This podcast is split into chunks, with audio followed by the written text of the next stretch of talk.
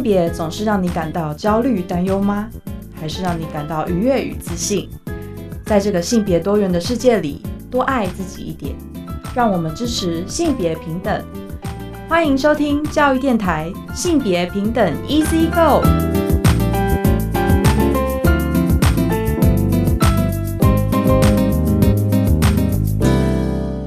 Hello，大家午安，欢迎收听教育电台性别平等 Easy Go。我是文龙，不知道这礼拜大家过得好吗？今天的节目内容，性别慢慢聊，跟大家聊，就是很多朋友跟老师期待的第八届台湾。国际酷儿影展哦，待会呢我们会邀请这个今年影展的策展人由婷静呢来跟我们分享今年的酷儿影展。而今天的性别大八卦，想跟大家聊就是跨国同婚。其实跨国同婚，我们从去年到现在一直呃蛮多次的讨论。而这一次呢，是因为台湾伴侣权益推动联盟跟一些呃性别团体、妇女团体呢，他们在之前呢到内政部来澄清。我们先进行性别大八卦。性别大八卦。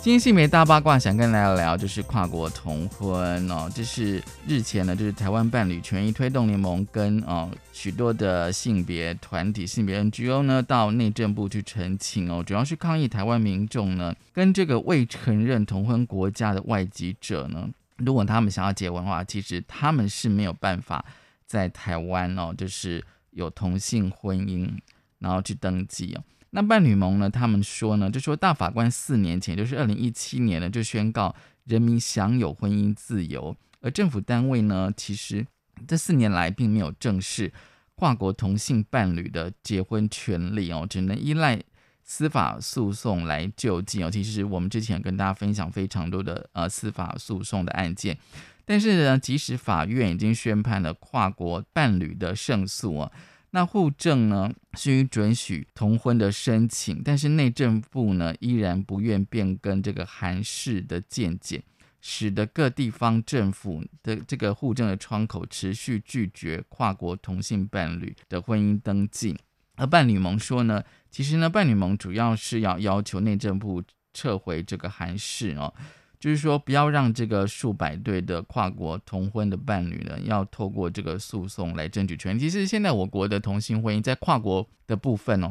如果今天台湾人跟美国人结婚，其实没有问题的哦，就是同性伴侣。但是如果今天台湾人跟日本人结婚就有问题，因为日本他们现在同婚其实是没有合法的。而内政部呢，也就是也就回应了哦，就是说。尊重同性伴侣的结婚权益，为符合这个婚姻平权，司法院已提出了涉外民事适用法修正草案，以解决该问题。我记得好像是今年一月开始讨论了。那么将来呢，在立法院三读通过之后呢，户政机关就可以受理跨国同性结婚的登记。那这内政部说啊，就说跨国哦结婚登记呢，依照司法院的见解，需符合涉外。民事法适呃的这个适用法第四十六条，就是婚姻成立的实质要件，就是说，如果外国人他们本国法未承认同性婚姻的话呢，应不具其本国法的成立要件，与台湾民众如果要缔结婚姻的话，就不被承认哦。就是说，如果今天日本他们的同性婚姻没有合法化，所以你在台湾登记的话，其实这个婚姻是。不被承认，因此呢，户政的这个机关现在并没有办法受理跨国婚姻的登记。那内政部呢，他们就解释说，就说司法院其实呢，现在已经提出了涉外民事适用法第四十六条的修正草案。那等到这个草案呢，经行政院送到立法院三读通过之后呢，台湾呢，就说民众。哦，就是跟未承认同婚国家的外籍者就可以依法办理结婚登记，可以保障哦完整的保障跨国同性伴侣的结婚权益。只是这个三读通过的时程到底是怎么样子哦？其实，在那天记者会，我觉得可以跟大家分享一下台湾同志家庭权益促进会，因为我们知道，就是说这个就简称同家会，其实他们已经协助了非常多的这个呃同性的伴侣哦。他们说啊，就是说，呃，跨国的同志伴侣呢，不能够结婚嘛。那有时候为了照顾小孩，就不停的换签证。那有些同性的伴侣呢，可能就来台湾念书，那就说，哎，毕业了，你必须要回国，好，那我再念一个。那这个学位并不是为了要经历自己，而是为了待在孩子的旁边。就是有些同性伴侣，其实他们其实还没有结婚的，但是已经有小孩。那最好的结果就是说，只能够争取到半年再陪小孩，因为那个签证其实是有期限的哦。那么呢，就是说哦，童佳慧他们讲说要怎么告诉孩子哦，因为其中一位妈妈或是其中的一位爸爸来自不同的国家，所以呢，这个小孩子只有半年可以见得到这样子。那因为呢，这个国家没有保障你们，所以没办法继续的照顾你。那另外当然哦，就是说这个童佳慧哦，还有一个议题就是台湾的人工生殖技术哦，因为呢，就是说单身的同志可以收养，但是结婚就不行。所以过去呢，完成单身收养的家庭呢，却因为另一半呢是相同的性别啊，所以让孩子失去了双亲的法律的保障。其实这个在异性婚姻其实是没有问题的，可是在同性婚姻的话。必须要是你的同性伴侣的亲生的小孩，你跟他结婚之后，你就是成为他当然的这个呃，就是妈妈或爸爸这样子。这是今天开始跟大家分享的性别大八卦。那但未来跨国婚姻我们会持续的关注，稍后回来。性别慢慢聊。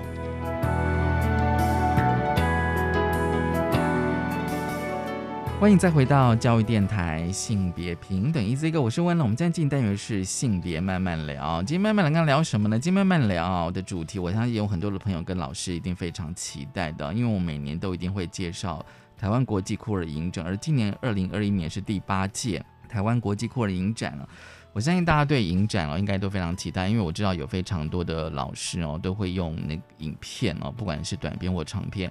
来作为你的呃性平教学的素材，所以今天很高兴呢，我们邀请到了第八届台湾国际酷儿影展的策展人游婷静。婷静你好，呃，主持人好，各位听众朋友们大家好。今天很高兴哦，来跟婷静来分享呃今年第八届哦台湾国际酷儿影展了。我觉得每年谈酷儿影展，其实我还蛮期待的，因为我觉得可以从这影片来看看说，哎。这至少呃，这一年来到底还有哪些哦？关于酷儿跟性别还有同志议题哦，我们是可以持续关注的。好，那今年的酷儿影展，我觉得哦，其实我其实是蛮惊艳的，真的。我光看那个内容介绍，真的还蛮惊艳。跟以往几届来比较，我们先来谈一下，就是说，哎，今年酷儿影展哦，嗯，它的策展的主题是后同婚时代，请进跟我们解释一下今年的主题吧。好，就是我们都知道台湾是已经呃。在前年的时候去通过了一个同婚法嘛，对，然后呃今年算是通过同婚法的第二年这样子，对对。那在这两年之后哦，就是呃同法通过之后，其实包含了就是生育权、养育权还有教育权的问题，都会在这个同婚家庭里面开始产生。嗯嗯。那我们所以就推出了后同婚时代这样子的一议题，这样。嗯嗯嗯。对。嗯，其实那个同婚法哦，在我们节目一直跟大家来谈。是，在二零一九年，就是前年的时候，台湾通过了一个就是亚洲第一，呃，同性婚姻合法化的国家哦。所以酷儿影展哦，我觉得有时候好像会跟着这个怎么讲时代的演进哦。所以你们选片上应该都会有这样子的考量，对不对？对对，因为其实我们都知道，其实台湾进入了下一个。呃，性别婚姻通过之后的一个里程碑，这个里程碑通过之后，接下来面更面临的是一个呃家庭的，然后婚姻的选择也好，家庭的教育，还有我们的所有的就是呃同志朋友们，其实步入婚姻之后，他拥有所谓的生育权或是养育权的问题哦。那呃女女同志她可能可以透过呃一些方式，她可以受。然后他可以生育，那只是母亲可能是其中只有一位是母亲，对不对？对，好。然后如果今天是两位男生一起结婚的时候，他们可以透过借女人的子宫来去做生育这一件事情。嗯嗯。好，也就是说，我们在整个科技上的哈，其实都已经医学上的进步都已经是呃，已经不是一个一个关键了。真正的关键是在于说，孩子生出来之后，嗯，那他的养育权。啊，然后他的教育权的问题，还有他在这个社会大众里面，他能不能被比较主流的异性恋的社会给接纳跟接受的问题，这样。其实我觉得这是议题哦，我觉得同婚议题感觉上已经进到下一个阶段哦。我觉得从这个可以呃来谈这个库尔影展的一些影片。那还有就是说，我发现就是说在影展哦，它的主视觉哦其实是非常重要的哦。今年的主视觉其实呃大家如果可以关注一下，就是呃台湾国际库尔影展的这个脸书的粉钻的话，我最近的呃主视觉颜色其实还蛮，我其实觉得还蛮艳丽的。对对，其实今年这个主视觉真的还蛮颇受好评，大家都很喜欢这样子。对，那我们甚至于也出产了一系列的，就是呃周边的一个文创的一个商品出来了哈。那这个主视觉是由一个小高潮设计事务所所帮我们做的一个主视觉，然后他重新为二零二一年台湾国际酷文影展量身定做，所以他重新去用他原本有的。视觉的风格重新的去做设计哦，所以在我们的主视觉上面，你会看到，就是因为今年主打了就是实体影展之外，还有线上的放映，对对，所以你可以在家里泡澡看电影，好，那你也可以躺在沙发上面，好，你可以用你各种呃舒服的姿势，然后穿各种你觉得非常 K 旧的衣服，在家里看电影。对，那如果你要小小群聚一下，你也可以到实体戏院，到星光戏院。去看电影，他就把整个概念用成一个一个的这个蓝呃框廊的方式，然后用非常鲜艳的色彩，然后去做搭配，这样。嗯，其实我自己本身也蛮喜欢的，因为其实像我在看这个主视觉的时候，乍看之下，它就是一个一个的小方格嘛，哦，就是说有时候我们对于那个呃呃就是图像的直接的感受哦，就是说除了它的形状啊，然后还有它的颜色哦。对，可是有时候就是说，哎，稍微再看一下，就是这个设计者哦，他的文字说明，就发现说，哎，嗯嗯，真的就是，就是像呃这个呃社长是社社长哦，就是说他的他的文字说明大概就可以符合那个主视觉的概念，就像刚刚婷婷你讲说，因为今年的影展有分为实体影展跟线上影展，是因为疫情的关系吗？呃，当然是啊，就是因为疫情关系，所以其实目前进到戏院完全都是采用梅花座。对，好，然后呃，我们也不知道呃，在十月的时候疫情的状况如何。那我想就是更多的观众或听众朋友们，其实不止在台北。不止在大台北地区，很多的呃台湾在地的朋友们，他们都很想看到这些酷儿电影。对，那其实今年就是更便利大家，你直接到线上去做呃点阅观赏的动作就可以了，这样。所以这应该算是第一次，就是有实体跟呃线上影展的方式嘛，对不对？呃，也对，也应该是可以这么说。这次的线上真的就是走向我们一般看到国际型的影展的这种流程，在几天之内，然后多少电影放映，然后呃做一个呃网际网络平台的一个发布，这样子。嗯。我我其实我自己觉得说，这应该算是还蛮新的尝试，这样子哦，就是说可能我今天，因为其实我知道，像之前我有些朋友，就是他们会认为说，哎，他他所在的县市并没有任何的影展，但也包括酷了影展，然后他每次要看影展，可能就是要到台北或高雄这样子。对，那线上影展当然可以打破这个区域的界限嘛，哦，就是我自己在家里或者在任何地方，我就可以看酷儿影展。那今年酷儿影展，我觉得嗯还蛮丰富，就来自二十个国家跟将近五十部的作品哦。那通常影展一开始，我们大家都是要先谈那个开幕片跟闭幕片哦，因为我相信大家对于开闭幕片其实是很期待的。我发现今年的开幕片是一部纪录片呢。对，其实但是这个纪录片拍华丽的像剧情片一样这样子。对，那呃，今年的开幕片其实它叫《巴黎变装皇后》哦。对对。那其实大家如果对于呃巴黎或者欧洲的这种变装的这种 drag queen 的这种文化，应该就很了解。嗯非常的热闹华丽，然后真的他们就是很厉害的一个一个角色的一个性别的一个扮演者这样子。嗯。对。那这个作品其实呃，他是在拍法国的三个呃三个变装皇后，都是非常有名的变装皇后。然后呃，他们换了不同的发型、不同的衣服，然后呃，这个呃导演两个双导演都是从事就是法国的时尚界的一些名人哦，所以他们把它拍的让你觉得突然就好像你在看一个 Vogue 杂志一样的一个流行的一个影像，但是里面其实有性别的思维，然后有这些扮装者他们非常精湛的演出这样。嗯嗯嗯。而且因为我，呃，我觉得这一次酷儿影展的网站，我觉得做的还蛮不错。就是说，你们几乎应该是每一部片都有预告，对不对？都有那个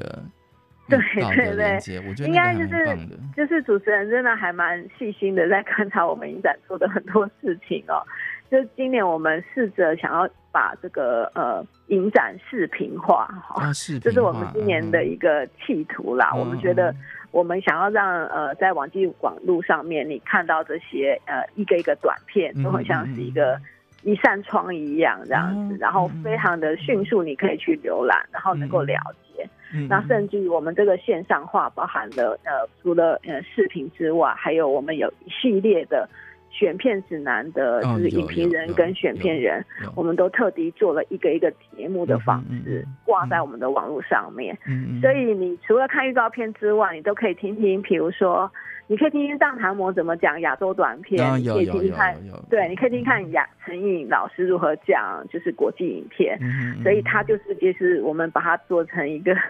企图像是 YouTube 一样来介绍这些好看的电影这样。因为像我自己哦，就是说因为。影展它可能就是只有放一次或两次嘛，哦，那有时候我们对这影片或这个导演演员并不是很陌生，那我们只能够透过像影展手册的文字哦，或者是你在那边可以看一些呃一两分钟的预告片去了解这个影片，然后我决定要不要去看这样子。像我们刚刚提到这开幕片就是呃巴黎变装皇后，它有一句让我觉得他讲的实在太棒，就是说，就当一个人没有足够的空间的时候，你就必须创造另外一个角色。你知道吗？我突然觉得变装皇后就是她，就是我们一般看到，就是说她那个非常华丽的衣服啊，然后夸张的那种妆啊，然后搭配一些音乐这样子哦。可是有时候我也在想，他们是不是在创造自己另外一个空间？对，而且还有一个地方就是说，呃，这些巴黎变装皇后们都非常的真实，他们有他们自己生活的一个。现实的处境哦，就这个电影其实也拍到了，就是说他们卸了妆之后，然后呃变成另外一个人之后，他们回归家庭跟家里生活的方式。对，还有就是在这个疫情底下，到底变装皇后能不能表演？嗯，这都是一个，我觉得这是都是与时俱进的，再去聊这个呃。扮装的这一件事情，这样。其实像我看到那个，就是文字介绍说，同时记录在新冠病毒危机的期间，他们所面临的这场挑战。其实像我自己是蛮期待说，哎，今年的影展是会跟，比如说新冠病毒，因为从去年到今年哦，会有跟性别议题哦，跟同志议题会扣连在一起。所以你说这部纪录片其实还是会记录他们在新冠病毒的时候，是不是还可以做正常的演出呢？对，而且其实也跟就是因为这边是广播电台，跟各位听众朋友们说，其实据我们了解，今年的同志大游行就是真的没有实体的线上的，对，对，只剩下线上的。所以，真的如果你真的想要参加这些呃 LGBT 族群们，他们可以一起，真的大家一起聚在一起的活动，大概就是真的只能来我们的就是星光影城的酷儿影展这样子。对，对，目前好像只有你们是实体的。对，那其实我们在办实体的过程里面，真的是还蛮困难重重的，然后压力也蛮大的这样子。因为那个你怎么讲，就是说你要希望有人来看，但是要防疫这样子。对，而且就是目前现在我们进到戏院只能够梅花座，然后呃加上说呃如果假设疫情万一再升级的话，可能进到戏院的人只能够在一百人。以下，一百人以下对对对，那就是说，也这边也真的很希望，就是各位听众朋友们，或是很多教育界的朋友们，真的可以到现场去支持酷儿影展哦。我们 我们几乎是每开一天的戏院，就是都是赔钱的状态啦。嗯，就是文龙应该知道，可以了解，对，完全没有办法靠什么票房什么的，就就不要想了。就是他就是真的以推广为目的这样。就是原来他的座位可能只能减半，甚至三分之一这样子啊，对不对？对对对，他真的只能减半或三分之一。然后，所以你们大家要能够珍惜那个可以跟呃我们的同志朋友们一起群聚的机会不太多，这样。嗯，像我有时候看跟一些比较喜欢看电影的一些朋友讲，他们是说有时候在影展，因为影展观众跟一般戏院观众不太，他说在影展你实体看，那就大家去看一部电影，跟你自己一个人看的那种感受是完全不一样的。对，你会觉得你去参加一个派对的 party 的感觉，这样子。对，然后甚至于我们。我们不知道有没有办法要到其他的周边的这些业节目，那就是如果说许可的话，可能都还会有一些什么免费的什么吃吃喝喝的啦，等等等的啦。对，所以其实你就把它当成是这一群同一个社群的朋友，大家去参加一场看电影的派对一样，这样子。对，还蛮期待的哦。这是呃开幕片哦，那闭幕片是《电竞男孩》的电影版。对，就是其实闭幕片就是符合了我们今年另外一个主题，就是毕业了，Boys Love 这个专题啊。好，那呃，电竞男孩这个是来自于一个东南亚国家的电影，然后这个电影比较呃，如果有看过剧照的话，就知道是在讲的是两个男孩之间的爱情这样。对。然后他们透过网络的方式，然后彼此认识对方之后，好，然后他们就开始了一些呃。生活，然后跟他的一群好朋友们在一起这样子，嗯嗯对。然后他比较呃谈的就是成长，有点是青少年的成长电影的概念，对，就是呃很多的青少年他在性的一个启蒙跟想象里面，他还在寻找他的认同，对。然后他要怎么透过跟他的另外一半。去介绍大家认识，知道说我们是一群，我们是一对 couple 这样子，嗯，然后也面临到就是说这个电影《电竞男孩》其实电视剧版其实在网 BL 电网剧版是很红的这样子，对，然后呃在这个电影版里面，我们就是更浓缩了，然后把他们彼此的关系给合在一起这样子，然后里面也面临到就是说他们要对自己的阿姨出柜的时候也不敢。讲这样子，嗯嗯嗯嗯，然后他们身边有一群好朋友，女性朋友，然后有些人也不知道这样子，对，就是一个有点情境剧的方式。那但是最后他们还是因为真爱好而好好的在一起这样。嗯嗯，因为我自己看预告片，我突然觉得好。我突然觉得回到那种大概十七、十八岁的年纪吧，你知道吗？我觉得有时候就是说，当你到一个年纪的时候，看这些电影的时候，我觉得那感受真的会不太一样，你知道吗？嗯，对，所以其实就是说，我觉得巴黎变成皇后其实就蛮适合像文龙啊，像我这种年纪。但是我觉得像像电竞男孩，平常就是说，我觉得可能高中生、大学生应该就会蛮喜欢的，就会他们比较会有共鸣这样。但是我们也可以从那个呃这种 VL 去回想一些年轻的时候的那些。感觉这样子，对对哦。讲到 BL 剧，我还很推荐大家可以看我们的片段里面有一个《亲爱的陌生人》。啊，对对对，我我必须说，就那个那个电影的男主角们颜值都非常之高，这样子。所以反正就是看我们的 BL 剧的单元，就是颜值都非常的高，然后他们全部人都会为爱而痴念跟疯狂。对，因为 年轻嘛，这样。他们就是他们的世界里面就非常的理想这样子，然后大家都，我就必须说，就是一个上流社会的的男孩们的爱的一个日子这样子。好，我们下个阶段呢，继续来跟婷婷来聊，因为其实今年今年的影展哦，应应该有九个单元吧？我算一下，应该有九个单元哦。对对对。其实呢，我们大概针对几个单元来聊聊。我们下个阶段就就是延续这个闭幕片哦，就是来聊这个 v i o 的专题。我们先休息一下，稍回来。Open your mind. 就爱教育电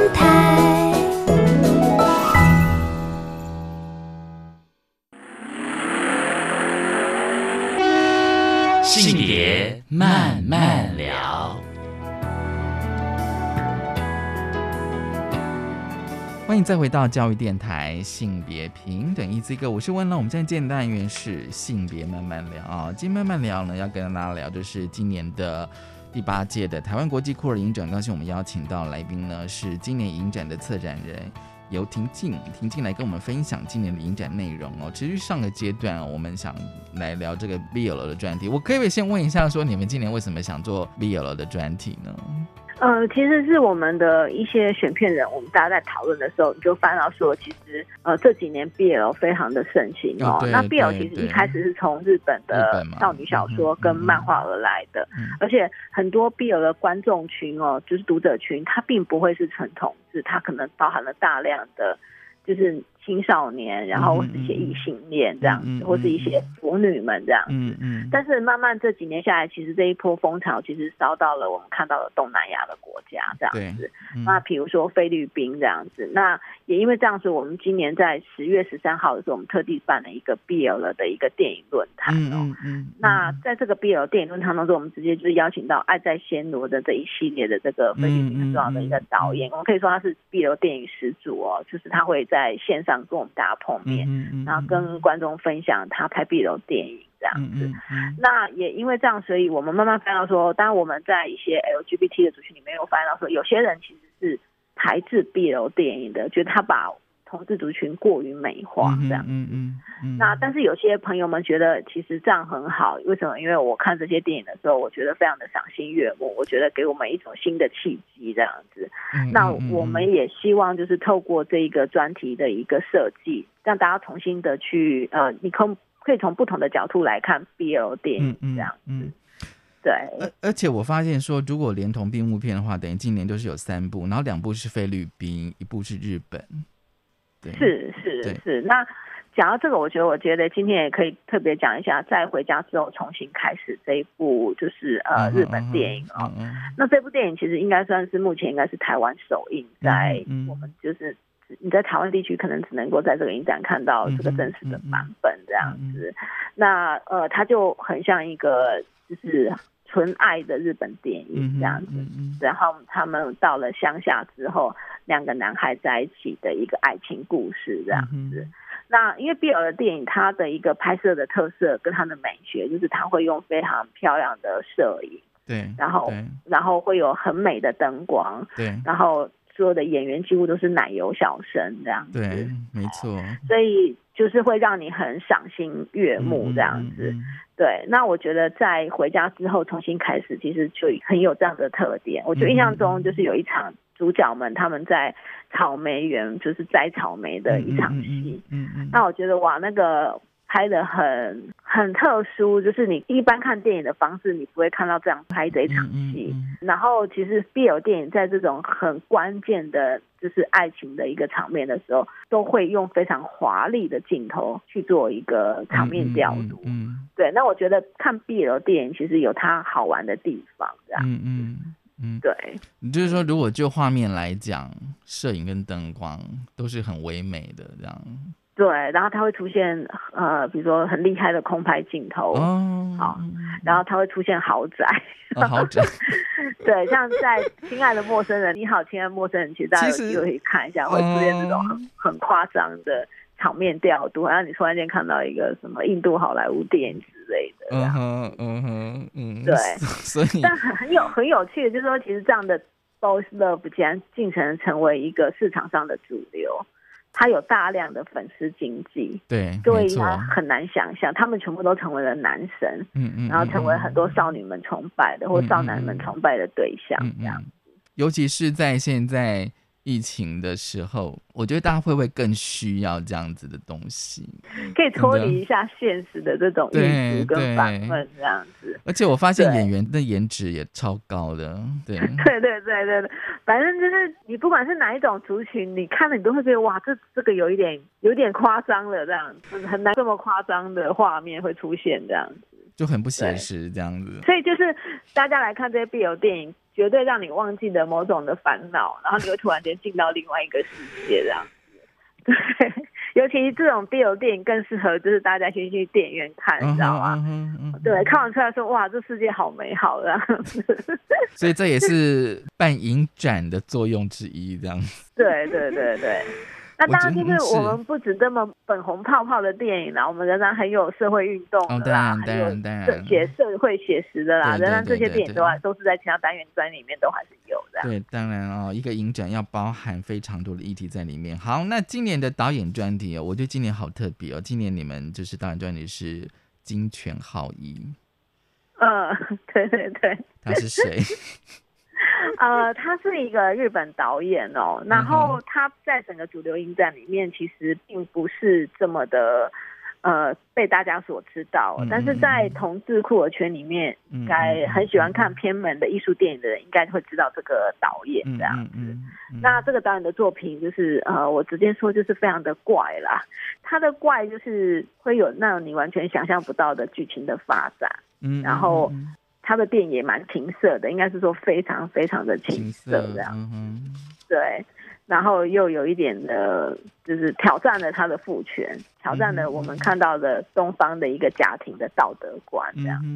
性成为他的电影当中非常重要的一件事情，这样，嗯，但是他又透过性去隐喻了很多你想象不到的剧情跟场面，嗯，我就不要揭露太多，但是绝对每一部都会让你有一点惊讶，他怎么会用这个方式来拍这样。所以你们选他作为今年的导演专题的原因，是因为他就是嗯怪异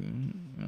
颠覆。但是其实其实我们如果仔细去看，比如说他的《完全家族》，对对，他的电影其实艺术性是蛮高的。嗯嗯嗯，对他有他很另类说故事的方式，嗯嗯，是不同于一般你看到主流电影的一个一个语言的。嗯，对。然后再来就是说，呃，我觉得他的电影也充满了某种的，就是。呃，精神上的运动，就是说，精神上运动，嗯，对你完全超越了你的尺度的想象之外，他告诉你说，哎其实，在艺术的世界里面，没有什么不可能的事情，嗯，对。那我觉得应该用用非常开放的心胸来看，就是金泉豪义的作品，嗯嗯，对。我个人是蛮期待的，因为我知道他之前在金马影展是有放映过这样子哦，但是因为实在太热门了。对，就是秒杀嘛，哈。对 对对对，他本来还要来台湾，但实在是因为疫情的关系，不然他是宁愿被搬被关了十四天，也愿意出来见观众的那种导演。嗯哼，他的电影其实除了尺度非常的开放之外，我觉得他重新的去解构了，我觉得就是日本的文化里面的那种很父权的一个主体这样子。对，所以我说，你就用非常开放的艺术电影的方式来看金曲好义的电影的时候。你会得到一些不一样的答案，这样子。嗯嗯。那大概就是他的电影专题，我觉得就是就是酷儿影展是绝对呃适合做这样的专题，也表现了我们某种的，就是呃酷儿政治的策略性跟我们的运动性这样。嗯嗯嗯。对。嗯嗯。所以你们今年就选他为导演专题这样子。是，就是我们觉得有很软软的粉红泡泡的电影可以看。但是我们还是有我们很策略的、很酷儿政治的东西要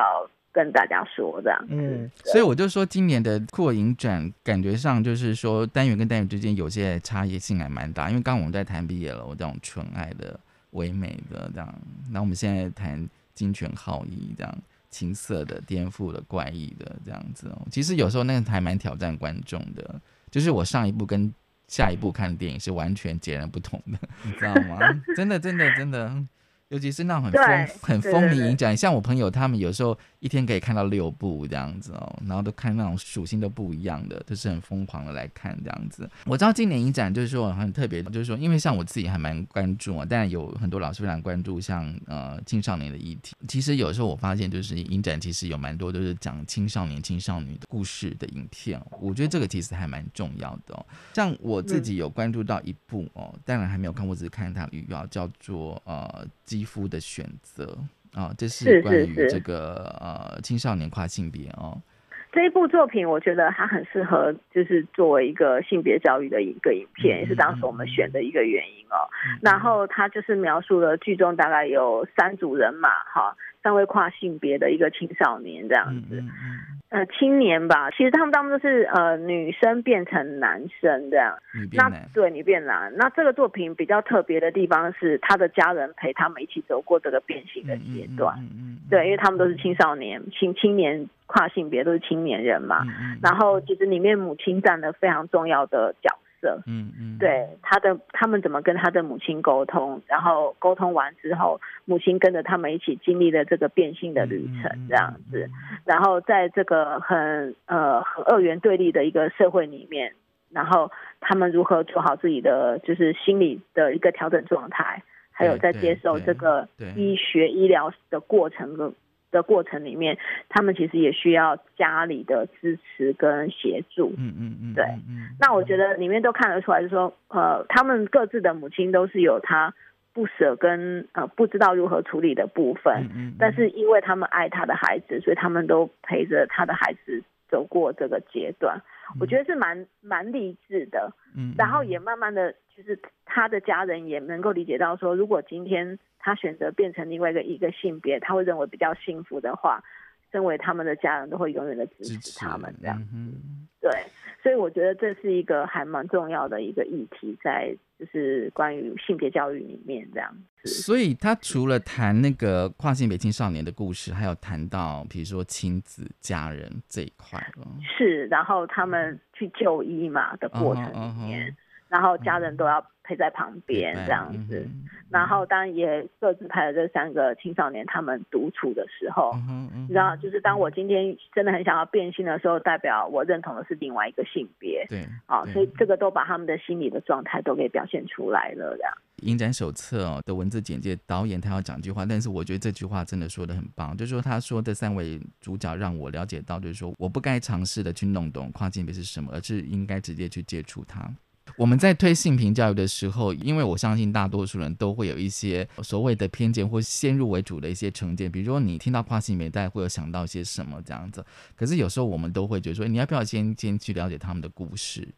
尤其是在青少年、青少年的阶段，因为我觉得在国高中的那个阶段，就在追寻自我的认同，或者你的性别认同、你的人际关系的时候。对，讲到这个啊，就是呃，今年的亚洲的短片哦，其实像这样子的议题的影片，也有透过剧情片的方式的表达。比如说呃，有一部韩国电影叫做呃《坦诚度假时》，嗯哼，它其实是一个短片，但是呃，它拍的呃制作水平非常的高，嗯嗯，然后就拍了两个高中生，他们呃在一起。交往一百天，然后到海边去旅行的时候，然后呃，但是其中一个男主角，一个高中生，他没有那么想要让别人知道，其实他喜欢的是男生。嗯哼，对，然后他还在那个犹豫跟认同过程当中。嗯，那另外一个角色当然就是非常的伤心这样子，那就是描述高中生他对于这个性别的困惑，跟他到底要不要出柜的这个事实这样。哎，对，其实听你讲这个影片，就让我想到说，就是再回到那个影展的主题，叫做后同婚时代哦。那我相信一般人都会有个，应该说错觉，这样就是说，哎，现在如果是同志都可以结婚了，好像就很平权哦。可是问题是，我觉得你不管是从一些哦影像或书籍来看，就是说，尤其是在青少年阶段，其实他们遇到了最大的议题其实是出轨，就是说跟家人怎么谈这件事情。比如说，大家可以就回想到，比如说刚刚我们谈那个谈那个 BL，你知道吗？就是说，当你在高中的时候，你去喜欢一个同性别，比如说同班同学，然后他跟你是同性别的时候，你要怎么办？你要你要怎么跟他表达你的爱意，或怎么办？我觉得那是在青春期的时候，好像都会面临到的一个议题，你知道吗？嗯，对，其实就是我们今年的台湾作品当中也蛮多这样类台湾的作品会有哪些？对，其实说，比如说像有一部《名长》这个短片哦，它其实就是在谈十三岁的小男生，然后他透过这个同志交友软体在认识。就是同性同性的男孩，对对，你知道吗？然后他又在那边畏畏缩缩的这样子，又不太敢讲，然后拍的很抑郁这样子，然后最后他还是去跟呃他想认识的男生约会这样子。哎，其实我觉得这个是青少年的作品，一直在呃我们的。华人跟台湾的短片专题里面一直都有，嗯哼嗯，好，嗯，那另外我很推荐有一个纪录片，如果大家觉得时间长一点可以接受的话，有一个纪录片叫《普生》，嗯，这个纪录片的导演呢，他叫少年 K，也就是说呢，这个导演是一个未满十八岁的青少年拍的一个作品，嗯，对，那其实这个少年 K 他自己是导演也是主角，然后他就去把他。准备要去认识男同志的过程当中的一个旅程，把它拍下来了。他如何去约会，然后他如何去告白，然后他如何去谈他对性的感觉，他到底喜欢男生，然后这个性会走到哪里去？他就会把它都用这样自我书写的方式，用镜头把它拍下来。嗯哼，我发现就是说，有时候我发现那影展手册的影片介绍会有那种 tag，有没有？就是比如说呃，记录男童青少年性探索与渴望，就是那个影片都会有一个 tag，就是那个。其实有时候我我会特别去关注，因为有时候会这样子去找相关的，比如说如果今天想找青少年性探索，然后是还有。其他的相关的影片，这样，所以今年的台湾的呃精选其实还蛮多谈青少年的，对，或是像这个雨水打进眼睛也是讲的是两个青少女的故事，嗯嗯嗯，对，就是说呃，其实女生喜欢女生，但是中间又穿交叉了，有他的哥哥是异性恋，也喜欢这个女生，嗯嗯，好，这样子的故事，其实都在我们的华人导演的一个创作当中。都普遍的表现出来，就是青春的这一件事情，对性的迷惘跟困惑这样，或者是感情的追寻，对，或者是说他还在犹疑跟他的认同，跟找寻自我的一个性别价值这样子。所以今年的台湾影片的特色会是以青青少年居多喽，就是你们，我觉得普遍应该都算是吧。我看了往年的，大概就是其实。我觉得年轻人拍年轻人是还蛮正常的一件事情，对对对对，对，而且其实很多都是就是青创导演嘛，都是新人创作，对，所以他们一样的关注了他们自己的视角这样子。嗯，不过我自己是有时候看，就是说，我觉得他们拍这影片其实是好的，因为有时候他们可以拍，就是当下的青少年他们到底会关注、会面临到哪些的议题，就是他们关注的会是哪些的议题？因为我觉得这样，比如说，如果你回过头来，十十年前、十年后这样对照，大概可以知道那个议题的变化到底在哪里。我我觉得那个其实还蛮有趣的，真的是是。其实性是他们在青少年阶段非常重要的一件事啊，就是各种形式的性的约会、性的这个场域，跟呃性的探索，跟呃是不是多重伴侣还是单一伴侣等等的。对，所以我觉得这个是这个是在这些。作品当中都会呈现出来的，然后我觉得这些作品如果作为一个性别教育片的话，我觉得是一个还蛮好导引的一个影片。从情感，从情感面来说，或从一个认同的价值上来看的话，我觉得都是一个很好能够去呃，贴着他们的视角去看他们世界的一些电影。好，我们先休息一下，稍后回来。教育电台性别平等 EC Go，今天呢跟大家谈的是二零二一年的第八届台湾国际酷儿影展。今天我的来宾呢是今年影展的策展人尤婷静呢，婷静来跟我们分享今年的酷儿影展。我相信大家应该非常期待。其实我们聊了那么多关于影展的资讯、放映的时间跟地点，请婷静来跟我们介绍吧。好，就是今年影展从十月八号到十月十一号在台北星光影城实体放映哦。那现在开始，其实已经有很多的预售票啊，就是会可以先去开卖了。所以呃，如果要的话，一定要在趁着在十月八号之前赶快去抢票，票价是比较便宜的。然后接着呢，呃，十月十二号到十月三十一号哦，其实在我们的呃线上影展直接在 KKTIS 这个呃媒体上面直接做播映哦，所以大家可以直接进到 KKTIS 去进行购票。那 KKTIS 用的系统，其实在全家便利商店都可以买到。全家便利商店，嗯哼。对，实体的其实我们的一个票价跟票种其实是跟博客来合作。那博客来其实是你去 Seven Eleven 可以买得到，然后线上你就是全家你可以买得到这个票价这样。我发现今年线上影展拉的蛮长的，十月十二到三十一号。对，而且就是今年的线上影展，其实有蛮多的时间点可以让大家看到这些影片。每一部影片其实播了三次。哦，然后开出了不同的一个票人数，就是呃观影人数哦，你可以去这三个三个时间点都可以去抢票，就是同时呢，就是呃每一部电影可以看二十四个小时。哦，就是我二十四小时以内都可以看这样子。对，然后你真的要重复看也可以看这样子。嗯，可是它有线上人数的限制吗？有，所以就是我们平均就是每一场可能放出一百到一百五十人的人数，对。那但是我们分了三个时段，就是如果你今天不能看，你其实在这三个礼拜里面，它有放三天的时间可以看，可以让你选择。这样子。对对哦，我觉得新的尝试，当然，我觉得可能对于一些，就像刚婷婷讲说，对于如果非台北以外的朋友，他如果真的想看的话，还是可以上去看这样子。同时办实体跟线上，应该花的时间跟精力应该非常多。其实我可以想象，对，因为线上，我觉得那是完全不同的技术了，真的。对，所以，我们今年就是跟 KKT 合作上面，我们就要其实去架所有的票、票券、所有的票种全部都挂上去之外，还有我们的后台，接下来真的正式的影展、线上影展开始的时候，所有的影片要再转到那个系统里面去做播放。